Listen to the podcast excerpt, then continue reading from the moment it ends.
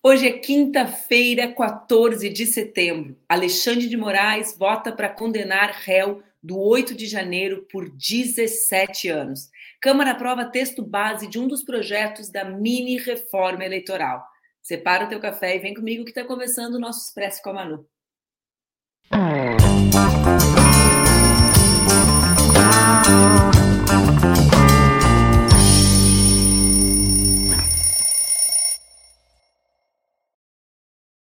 Bom dia, bom dia, bom dia. Quinta-feira, 14 de setembro. Estamos com o cafezinho na mão? Peguem lá. Por quê? Porque está começando o nosso Expresso com a Manu, o meu programa diário aqui nas redes do Ópera Mundi.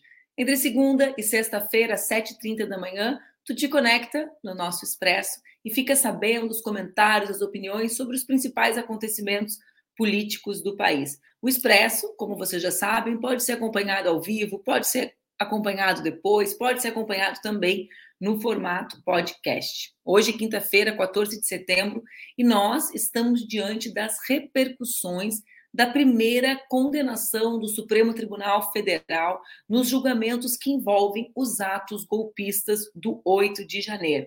Vou conversar bastante sobre isso aqui com vocês hoje. Vamos lá. Gole para o cafezinho, parou, pegaram o café de vocês? Eu confesso que eu tenho uma dificuldade, gente, porque eu quero ficar falando e quero ficar tomando o café. Mas vamos lá. Ontem, o primeiro réu, como eu disse, Aécio Lúcio Costa Pereira, foi julgado e condenado. O Aécio, esse Aécio, não o outro, responde pelos seguintes crimes: abolição violenta do Estado Democrático de Direito, golpe de Estado, dano qualificado por violência e grave ameaça, deteriorização do patrimônio tombado. O ministro Alexandre de Moraes, Xandão Xandão, relator das ações que apuram os atos golpistas, voltou pela condenação do Aécio Lúcio Costa Pereira com um voto duríssimo, condenando o réu a 17 anos de prisão, sendo 15 desses em reclusão, além de pagamento de multas. Alexandre de Moraes iniciou sua fala reconhecendo a competência da corte para o julgamento do caso e disse que para alguns negacionistas o que aconteceu no dia 8 foi como um passeio no parque, mas que se trata de golpistas que tramaram contra a democracia. Bora ver o vídeo do Xandão? O terraplanismo e o negacionismo obscuro de algumas pessoas faz parecer que no dia 8 de janeiro tivemos um domingo do parque. Então as pessoas vieram, as pessoas pegaram um ticket, entraram na fila, assim como fazem né, na, no Hopi Hari em São Paulo ou no, no, na Disney. Agora nós vamos invadir o Supremo e vamos quebrar alguma coisinha aqui. Agora vamos invadir o Senado. Agora vamos invadir é, o Palácio do Planalto. É como se fosse possível. Agora vamos orar da cadeira do presidente do Senado.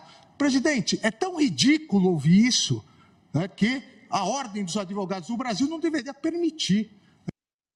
Olha só. Vamos lá.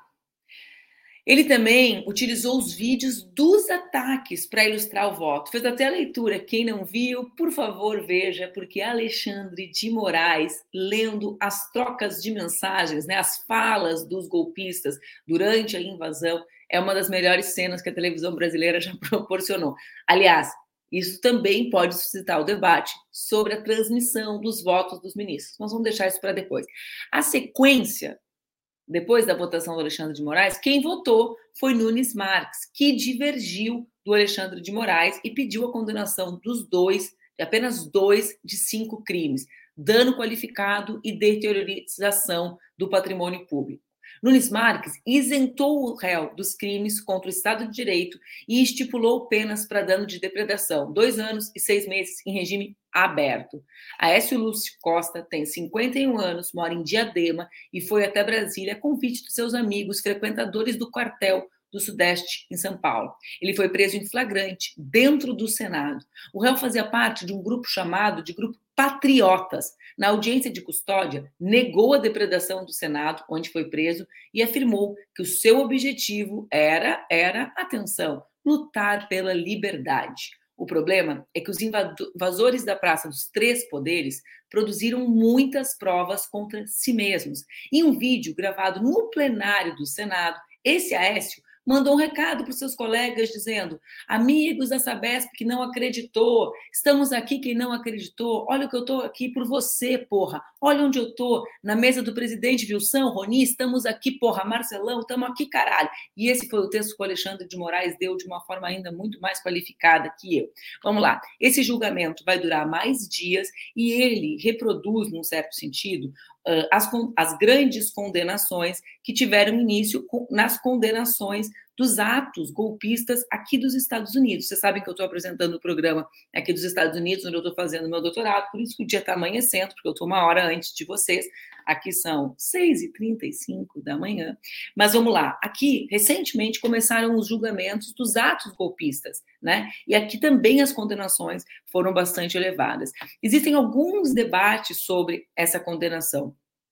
E eles são difíceis de ser feitos, porque, evidentemente, todas as pessoas que estavam envolvidas nos atos golpistas precisam ser responsabilizadas. E, nesse sentido, crimes que atentam contra a democracia, né, que constroem, que legitimam golpes de Estado, precisam sim serem punidos. Mas existem questões que eu quero trazer e provocar vocês, né? A primeira dessas questões é justamente relacionada a uh, como que nós começamos, né? Como que nós avaliamos as pessoas que foram envolvidas no golpe e, e qual a expectativa que a gente pode ter com relação a quem construiu, seja do ponto de vista virtual, por isso a necessidade do avanço dos inquéritos que estão sob o comando do ministro Alexandre de Moraes. Por quê? Porque esse Aécio, que não é o Neves, né? Esse Aécio parou em Brasília a partir de uma narrativa que foi construída fortemente criminosamente a partir da presidência da República. Os documentos que construíam a possibilidade de golpe são públicos. Esse tipo de construção, que chegou a culminar né, em minutas do golpe, como ficaram conhecidos aqueles documentos, esse tipo de construção política que se deu no ambiente virtual, que se deu no ambiente público, a partir das investidas do próprio presidente, são, digamos, os fatos que, que construíram a motivação para réus como o Aécio. O Aécio não foi lá sozinho. Ele não é o mentor da tentativa de golpe. Ele é alguém que cometeu o crime, que depredou, que produziu provas contra si mesmo, mas ele é alguém que foi envolvido por outras pessoas. E o que nós esperamos é justamente que as pessoas que construíram esse ambiente de atentado permanente contra a democracia, leia-se o que está no hospital, o corajoso, né? Uh, leia-se, né, Bolsonaro, sua família, seus ministros, que essas pessoas sejam responsabilizadas, né? É preciso responsabilizar, sobretudo, quem construiu, quem construiu. Isso significa a, a, a, o não processo sob controle de quem uh, apoiou e foi lá? Não.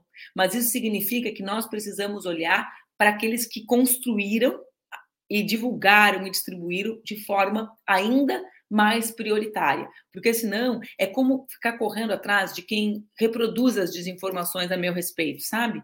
É óbvio que a pessoa que, que distribui a desinformação, a fake news, ela tem responsabilidade também, mas ela recebeu aquilo antes, né? Alguém construiu, alguém legitimou, alguém distribuiu, alguém motivou aquela pessoa a ter essa decisão de transmitir. E essas pessoas que estavam lá no 8 de janeiro, elas estavam motivadas por um presidente que construiu uma narrativa de que era preciso um golpe de Estado para defender a liberdade. Vejam só a loucura, né? Essa turma diz que quem defende a liberdade são os que defendem e reivindicam a ditadura militar, os que defendem e reivindicam Augusto Pinochet, como era o caso de Guedes, os que defendem e reivindicam um regime de tortura, de violência, em que o Estado era inimigo do seu povo, em que o Estado violava direitos do seu povo.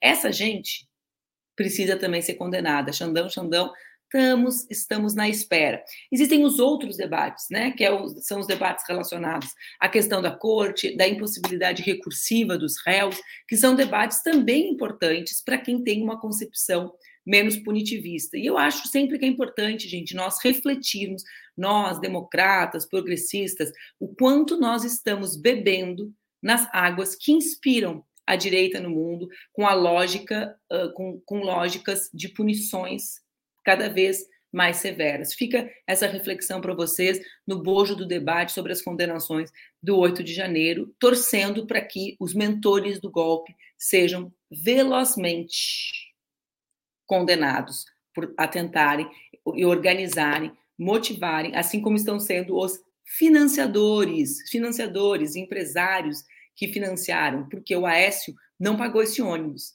Alguém pagou o ônibus. Quem pagou o ônibus e quem pediu para que o ônibus fosse mobilizado são as pessoas que efetivamente atentaram mais fortemente contra a democracia. Vamos falar um pouquinho de mini reforma eleitoral? Golinho do café? Vocês estão Olhem só, a Câmara dos Deputados aprovou nessa quarta o texto base de um dos projetos da mini-reforma eleitoral.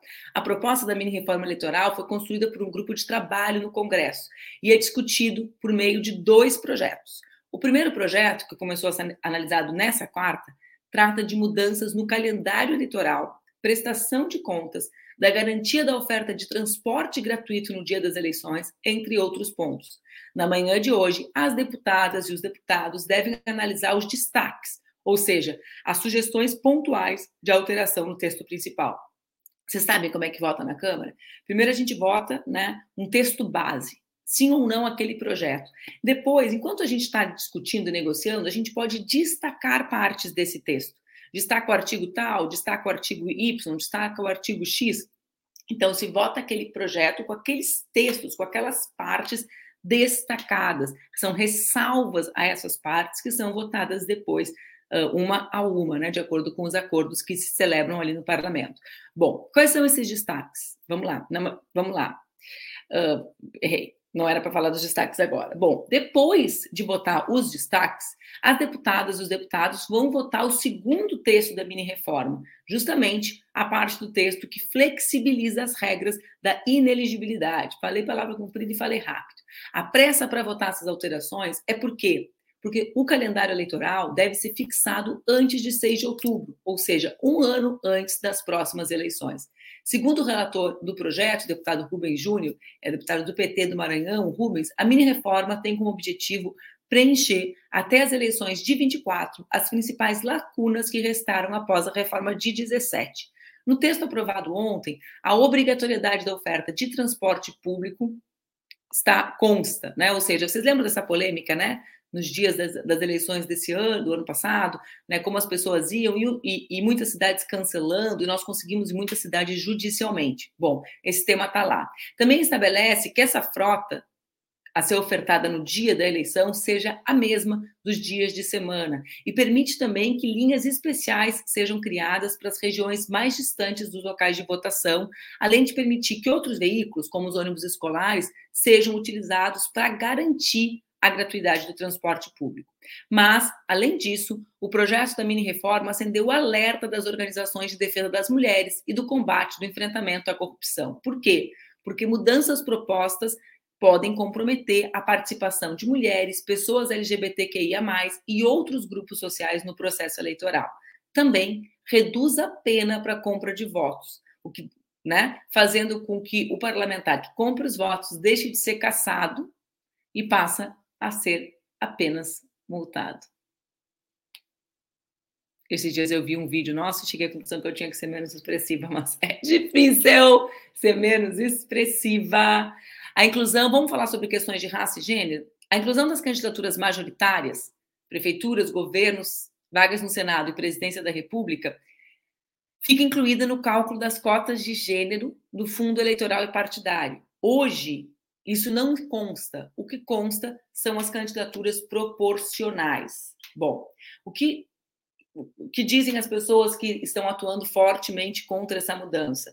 Dizem que isso vai contra a ideia da lei, o espírito da lei. Por quê? Quando você permite que as cotas entrem nas majoritárias, você faz com que os recursos cheguem a menos mulheres, porque os cargos majoritários são muito menos numerosos. Esse é, um, esse é um grande debate, tá, gente? Por quê? Porque, por exemplo, na última eleição, nós tivemos um momento de celebração da maior participação de mulheres na sociedade civil. Mesmo assim, nós só tivemos uma candidata ao governo do campo progressista. Então, eu acho que a possibilidade uh, desse critério ser combinado com o outro, né, de alguma maneira, não é to de todo uh, inútil. Por quê? Porque os cargos majoritários também são aqueles que dão a maior visibilidade para a participação política das mulheres, embora, evidentemente, no legislativo isso possa ter um resultado de maior uh, proliferação, divulgação, né, descentralização. Mas esse tema é um tema que acho que a gente tem que pensar junto, né, de cabeça mais aberta. Vamos lá. Além disso, a mini-reforma dá autonomia para os partidos para definir a forma de distribuição dos recursos dentro da cota. Ou seja, uma única candidata pode receber todo o piso dos 30%. Outro ponto é a alteração nas normas de funcionamento das cotas de raça e gênero dentro das federações.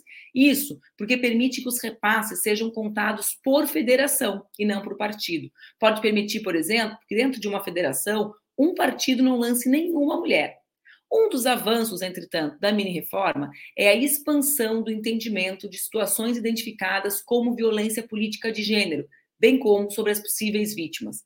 Contudo, é bom que a gente fique atento. Por quê? Vamos lá? Porque o relatório utiliza o termo condição de mulher, porque assim pode manter vulneráveis as candidatas trans. Atenção! Um dos principais mecanismos para as candidaturas trans e das outras parcelas da comunidade LGBT, conseguirem espaços nas nominatas, é a criação dos mandatos coletivos, que ficam mais vulneráveis no projeto.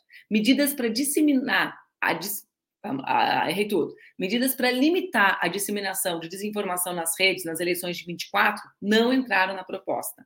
Bom, são muitos outros aspectos, né? A pauta vai crescendo. Joe Biden teve pedido de impeachment aberto pelo parlamento norte-americano. O ministro do esporte disse que o nível do esporte brasileiro é zero. Cheguei a cogitar que ele estava me olhando treinar para chegar a essa conclusão. Só pode, né? Deve ter me olhado. O Google está sendo julgado nos Estados Unidos pela ideia da construção de um monopólio da imposição do consumo da sua plataforma para todos os consumidores norte-americanos. Isso vai dar o que falar. E a boa notícia é que as minhas duas queridíssimas amigas, Erika Hilton e Duda Salabert estão entre as 100 pessoas mais influentes e com maior capacidade de impacto na política, segundo a revista Time.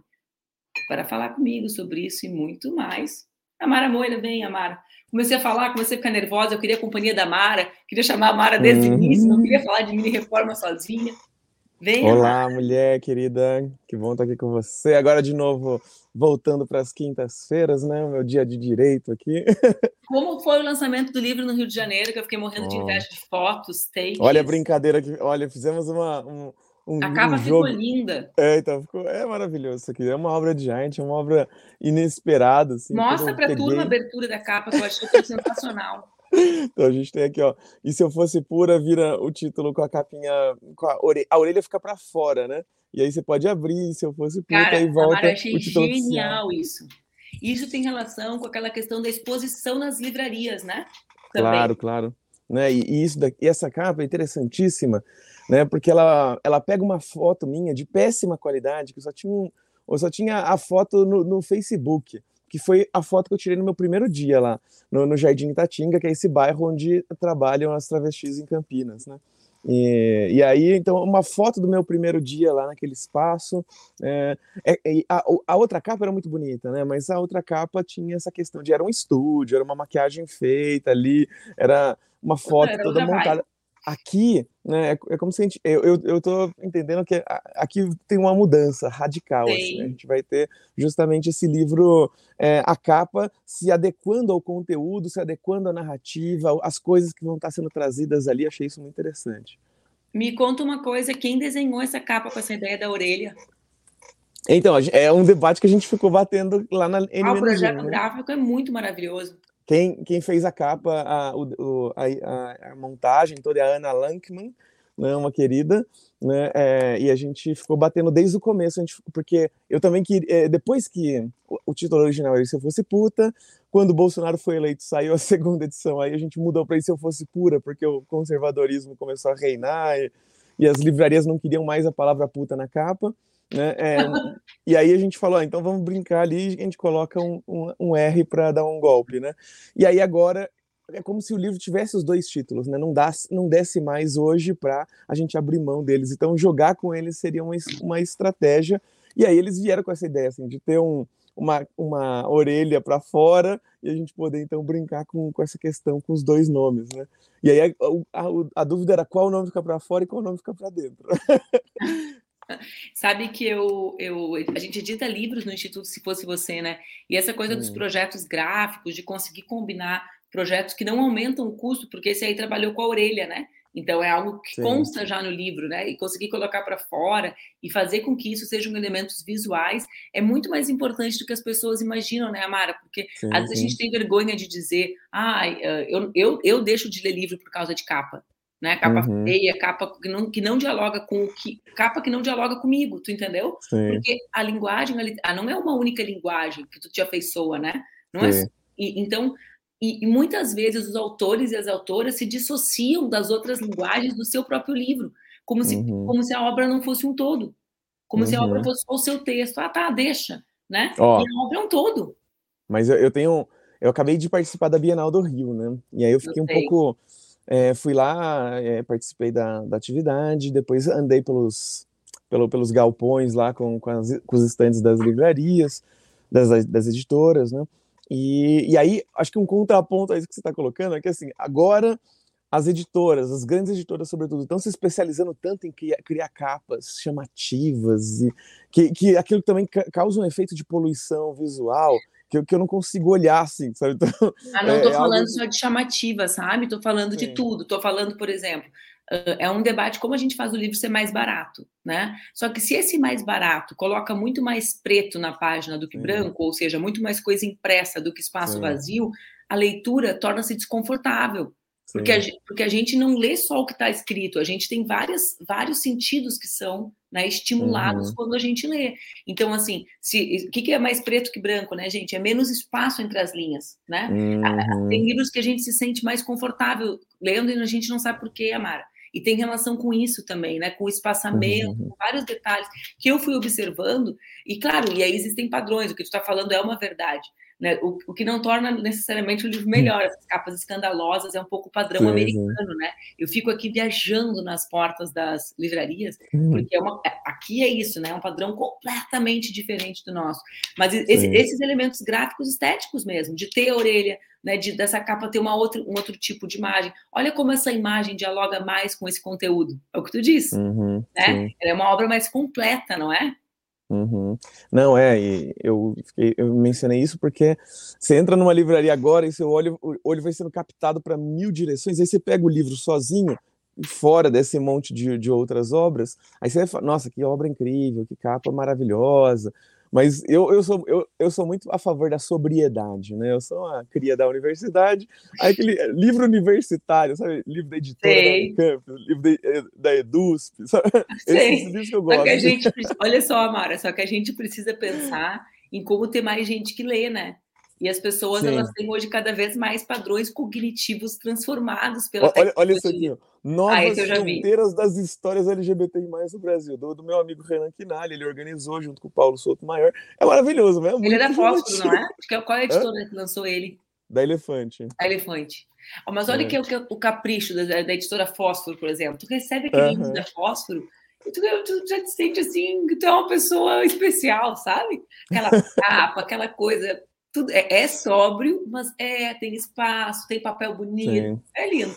Mas olha só, sabe o que eu quero falar contigo? Eu quero falar hum. contigo sobre o tema da condenação do Xandão de hoje. Por quê? Total. Desde ontem pensando nisso. Uh, que é uma coisa evidente, né, Amara? É óbvio que precisa condenar, né? É óbvio uhum. que as uhum. pessoas, as pessoas, precisam ser responsabilizadas. Foi absolutamente grave o que aconteceu. O Brasil se viu diante da ameaça de um golpe de Estado mas eu fico com a sensação de que tem aquela, aquela reversão natural do sistema penal brasileiro em que os que cometeram crimes, eu não estou dizendo que não cometeram, não vão, não, uhum. vão, não vão alterar o que eu estou dizendo, né? São, mas que são mais vulneráveis, são responsabilizados primeiro, sabe? Eu gostaria uhum. de ver as condenações começarem pelos cabeças. Sim. Por mais difícil que isso seja. Ó, porque, né, se a gente já está começando com, com os Zé Ninguéms desse, que, que fizeram, é, já está começando com 17 anos, né? não é 17 anos que vai dar a corte, né? A tá, é, esse é o voto do, do, do Xandão. É, realmente é meio. É, eu, eu, fiquei imaginando assim, né? Qual que é o teto, né? Onde que a gente vai chegar depois disso? Tem muita coisa ali realmente para a gente avaliar. Né? Acho que a, a, a, a, discrepância entre os votos do Moraes e do Nunes Marques é algo já chocante em si, né? Para a gente avaliar também, né? O, quanto qual o legado nocivo do Bolsonaro, quanto vai durar esse legado nocivo, né? Exatamente. Com, com essa presença do Nunes Marques e o André Mendonça ali avacalhando, né, de uma forma tão profunda, né? Eu fico pensando até se o Moraes não, não, não colocou a coisa ainda é, deu uma exagerada na régua, porque em alguma medida Pensei pode podemos, é pensando fazer, que ele vai para botar no liquidificador e ver o que, que sai, né? Sim, sim né? mas de alguma forma é, é isso, né? a gente vai ter, a gente está tendo um julgamento que tem um caráter didático, porque é um julgamento que vai determinar se esse tipo de ação né, é, é um domingo no parque, é um passeio ali, né, com é, para um passeio sem, sem grandes é, repercussões, ou se é algo completamente inaceitável que aconteceu, né? É, acho que é, é, é, um, é, uma situação insólita porque é, não, é, não é à toa que essas pessoas produziram provas contra si, porque elas tinham muita convicção de que estavam é, muito blindadas e que é, iam obter o que elas estavam pleiteando, né, que é essa transformação, essa deposição do governo, esse golpe, né, essa, esse retorno do Bolsonaro. Então, as provas contra si têm, têm a ver com isso também, né, porque é, é muito chocante, né, as pessoas produzindo provas absurdas contra si mesmas, né, facilitando muito o trabalho né, de quem for julgar, né, é, de, é, torna até meio irrisório, é, é, ridículo né, os discursos de que eram, eram infiltrados. Né, até hoje ainda tem quem insista nessa tecla, né, mas para isso tem que ignorar consider, é, o, Viu, o, o, que essas figuras é bom tu falar fizeram. isso. Essa tua, essa tua deixa aqui, até hoje tem quem defenda. Eu acompanho vários canais do bolsonarismo no Telegram. Uhum. E essa é a narrativa oficial. Essa é a narrativa, é a versão oficial. Que são infiltrados de esquerda. Não é uma Sim. versão que surge espontaneamente, ela surge do próprio Bolsonaro. Sim, né? E aí a, a, o que, que, a gente pode pensar é isso, né? Assim, tá, se é infiltrado, então não tem problema, né? Só que aí, aí vão lavar as mãos com relação a, a, culpabilização desses sujeitos, né? Porque, como assim, se são infiltrados, produziram provas contra si, está tudo documentado, né? Como é que vão, é, como é que vão se posicionar com relação a essas figuras, né? O S. Pereira tinha 30 anos de carreira, foi demitido no dia, uns dias depois, né? Quando se torna pública a sua participação e a sua prisão no próprio ato, né? No próprio dia 8 de janeiro. Né? Então a gente está tá, tá, tá diante disso, né? Na minha família tem gente defendendo que são infiltrados até hoje ainda insistem nessa tecla, né? Por isso que eu também sei que existe esse tipo de quando eu ouço assim, parece assim, não, sério, tem alguém que ainda hoje está defendendo isso, tem, tem muito perto de mim, inclusive. Então, é, isso, isso, isso é chocante, mas ao mesmo tempo é isso, né? Vai, vai se tornando cada vez mais inegável, né? E, e, aí nesses canais seguem negando, seguem insistindo na tecla do, do infiltrado, mano? Seguem oficialmente. Eu posso te dizer porque eu ó, vou, vou te, te, te, mostro aqui. Vocês sabem que uma das, das, não vou dizer que é diversão, mas assim um dos meus prazeres. cada um tem os seus prazeres escondidos. O meu é acompanhar os conteúdos deles, né? Uhum. Por obrigação minha, inclusive, de monitorar Sim. o que eles produzem. Mas nessa semana, na Ó, na terça, no dia 12 de setembro, terça-feira, portanto, o canal do Bolsonaro, o canal oficial do Bolsonaro, uh, divulgou um vídeo do senador Flávio Bolsonaro dizendo que a bandidagem lulista bancou o ônibus para o 8 de janeiro. E aí a, a legenda é: mais coincidência todos os dias, a farsa vai ficando mais descarada ainda. Agora, vejam só uma coisa, falando em Telegram, já que surgiu aqui, o canal hum. do Bolsonaro no Telegram tem 2 milhões de pessoas e publica todos os dias. Vamos hum. falar, o, o canal do presidente Lula tem 80 mil pessoas e a última hum. publicação foi em 26 de abril. Não preciso comentar, né? Mas, enfim, para a gente ver como as versões são construídas, são distribuídas e são consolidadas, uhum. como são as versões relacionadas às cheias no Rio Grande do Sul. Né? Eles distribuem com muita, com muita velocidade, tendo 2 milhões de pessoas organizadas ali, Amar. Sim, sim. Nossa, caramba. É, né? Não é 2 milhões de contando você, né? Não. Não, não, é, não, é não eu não estou contando nessa, eu não sigo diretamente. mas o que, mas vê, vê, como essa é a versão oficial. Eu gosto disso também que tu fala, da ideia de impunidade, né? Ou seja, da uhum. ideia de que o Brasil e as instituições pactuavam com a violência golpista. Porque uhum. isso, Amara, também corrobora o que eu falei antes, né? Da ideia de que os cabeças têm que ser responsabilizados e, que, e de preferência primeiro. Por quê? Porque por que, que eles faziam aquilo? Porque eles acreditavam que o Estado Sim. brasileiro, a partir do governo, os protegeria porque eles viram uhum. esse mesmo Estado protegendo Bolsonaro e a sua família quando o Bolsonaro fazia o mesmo. E aí entra no outro assunto que a gente sempre fala aqui, no papel do discurso, Amaro. Uhum. Né, no papel da fala, no papel da, da, de como a violência se constrói a partir da, da, intervenção pública, da ocupação do espaço público com a fala, que é o que o Bolsonaro Sim. fazia. Não, e a, e a gente vê aí o, justamente o, o Nunes Marques ele não está apenas tentando livrar o Aécio Pereira né, de punição, não é uma preocupação com o Aécio, ele está justamente querendo criar já né, um mecanismo que vá blindar o próprio Bolsonaro quando chegar a vez. Né? E, e você sabe por que, que começam eh, discutindo é, é, o, o, envolvimento desses, dessas figuras menores e não começa com, com os cabeças? Será que é uma questão de é porque, o processo ter avançado? É porque essas são as pessoas que foram presas, né? Esses processos eles ocorrem todos concomitantemente, né? Então, Sim. É, internet, atos golpistas, está tudo conectado, né? Então, se a gente for juntando as peças, a gente vai ver que na semana passada, ou retrasada, eu não me lembro, vários empresários que, tent, que armaram o golpe, lembra? Tinha as mensagens uhum, Telegram? Sim, sim. Eles reafirmaram, o, o, Xandão deixou no processo, a gente oficializou o apelido do Roberto Jefferson, hein, gente? Quem deu o apelido de Xandão foi o Roberto Jefferson, pessoal. uh, mas assim, gente, uh, ele deixou, lembra que te, ele deixou o dono da Avan entre os que continuam sendo investigados naquele grupo de troca de mensagens? Então, a, da mesma forma, os depoimentos de Bolsonaro, o conjunto desses depoimentos tem relação uhum. com isso. Parece que a delação do Mauro Cid também tem, para além das joias, muitos elementos com relação à tentativa de golpe, à minuta de golpe. O ministro da Justiça, por exemplo, está preso. Te recorda uhum. disso? O ministro Anderson está tá, tá preso.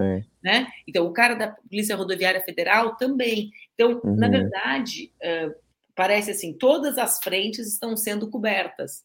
Sim.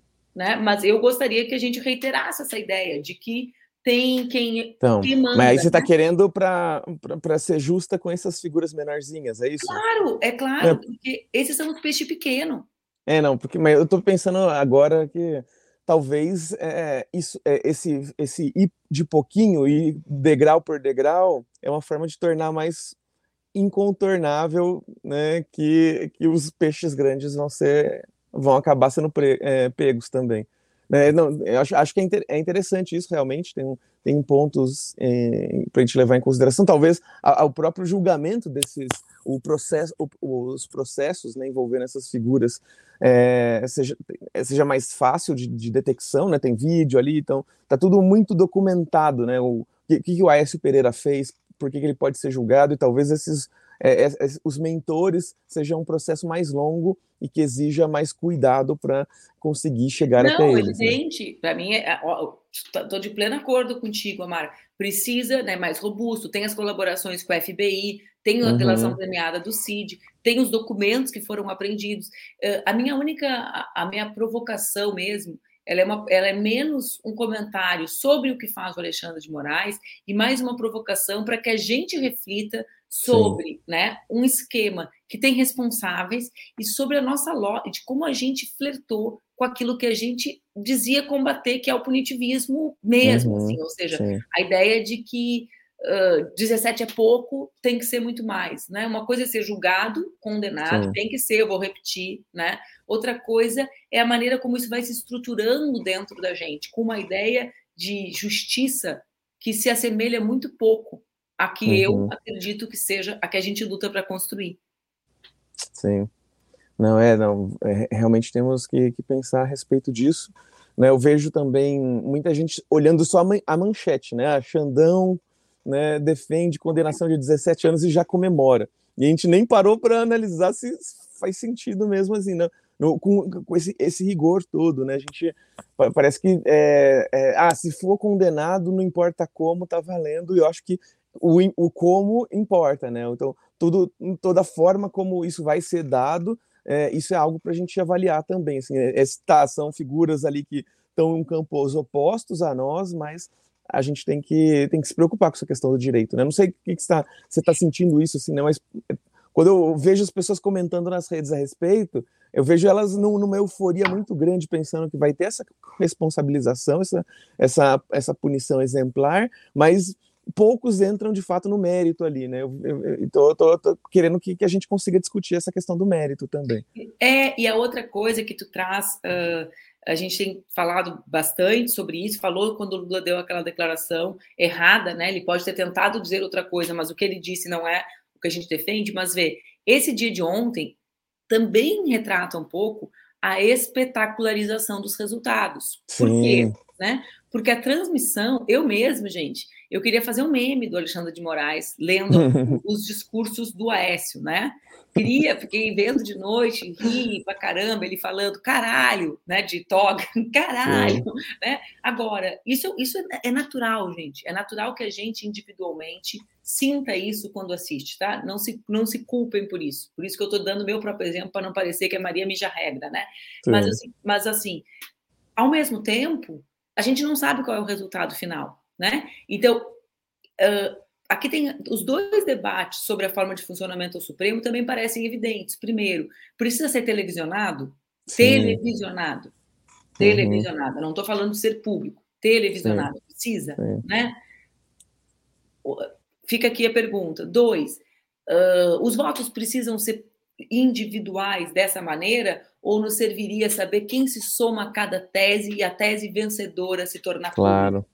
Né, uhum. que é o uhum. modelo norte-americano. Então, são os dois debates que não ferem a regra da transparência, né, porque a transparência, para mim, no judiciário, recém está começando, digamos, no sentido do que a gente precisa, mas, ao mesmo tempo, acho que, acho que esse é um grande é um grande, um grande momento para a gente refletir sobre isso, porque nos momentos ruins que não servem para a gente, é fácil refletir. Agora, a gente tem que refletir criticamente mesmo, né, Marcia? Se a gente é uhum. é quem a gente diz ser, quando o barco tá bom para nós. Agora é bom que seja público, Sim. agora é bom que seja televisionado, agora é bom que Sim. todo mundo saiba.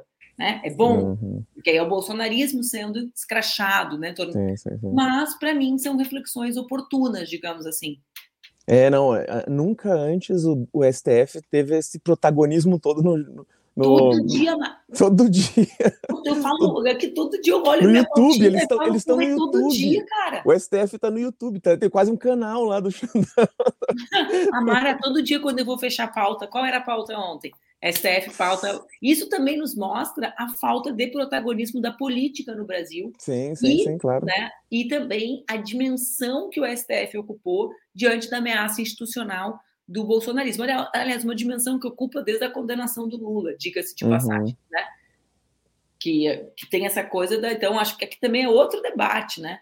Que, em que lugar a gente está, que a justiça, que não é eleita democraticamente, né? Porque não é eleita de, a partir do voto popular, ocupa um espaço na política mais relevante do que a própria política, que não é uma crítica ao Supremo, mas à política, uhum.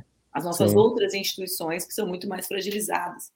Sim, não. É pensar que né, na, é, é, isso, né? A gente tem um país vizinho aqui, a Argentina, que consegue ter um legislativo muito mais ativo, né, produzindo, né, é, depende muito menos de decisões né, do STF, do, é, do, Supremo deles. Então, de alguma forma, e aqui a gente não, aqui parece, parece que a gente, o nosso legislativo é, aprova essa mini reforma. Nossa, só o último ponto que eu queria mencionar aqui como eu tenho ódio da abolição da IFEM. Ai, que raiva que me dá. Assim, essa mini reforma tudo junto com dois R's, parece uma coisa tão contrária.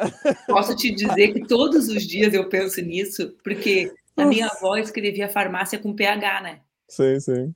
E, porra, minha avó não era uma pessoa velha, minha avó era uma pessoa jovem, as avós eram jovens antigamente. E eu pensava uhum. assim, nossa, cara, como ela é velha, né? Porque ela não, nem é do tempo de farmácia com F todas as vezes que eu estou escrevendo ideia, e eu escrevo muito à mão, sabe? Eu ainda fiz livro à mão. Sim. Eu memorizo mais. E daí eu escrevo, eu penso assim, cara, eu virei a minha avó. É muito Nossa. difícil não acentuar a ideia, não é? Não, ideia, joia. Nossa, eu não várias sei palavras assim. eu simplesmente Para. não sei. Né? Eu não sei, acabar com o acento tudo. diferencial do para, me parece assim tão, tão terrível. Assim. É horrível, é horrível. Eu, eu, eu decidi que eu vou virar minha avó. Eu não vou, eu não tenho como dar um update nas regras do português. Eu já não estava na escola, galera. Foi difícil demais. E eu lembro, por exemplo, quando eu fui para. Durante a minha graduação, eu ganhei uma bolsa de estudos e fui para Portugal estudar literatura medieval. E lá, às vezes, as pessoas me paravam na rua, assim, né? Me reconheciam como brasileira. E aí, 2008 isso, me, me paravam na rua, assim, para falar: vocês estão destruindo o nosso português. Vocês estão. nos-" Porque a- a- o acordo ortográfico estava sendo a- implementado naquele momento, né? E aí, então, assim, vocês estão obrigando a gente a falar errado nosso próprio idioma. Cara, eu vi uma entrevista fantástica ontem sobre isso, sobre o fato do português não ser mais uma língua europeia. Foi uma, não sei, eu, eu com um escritor angolano, tu viu isso? Não, não vi. Nossa, eu vou catar e vou te mandar. Eu, agora eu vou, eu vou catar e vou te mandar. Olha Ó, só. Amei conversar contigo. A gente foi e volta, volta, mas a Mara sempre puxa para o lugar que eu mais gosto, né? Ela vai, ela vem, ela termina com acordo ortográfico da língua portuguesa, gente. Oh, não, Ó, feliz. tá vendo? Tá não, vendo? a gente tem, tem muita coisa para discutir da, da nossa própria nosso próprio idioma, né? Como é que a gente está usando a língua.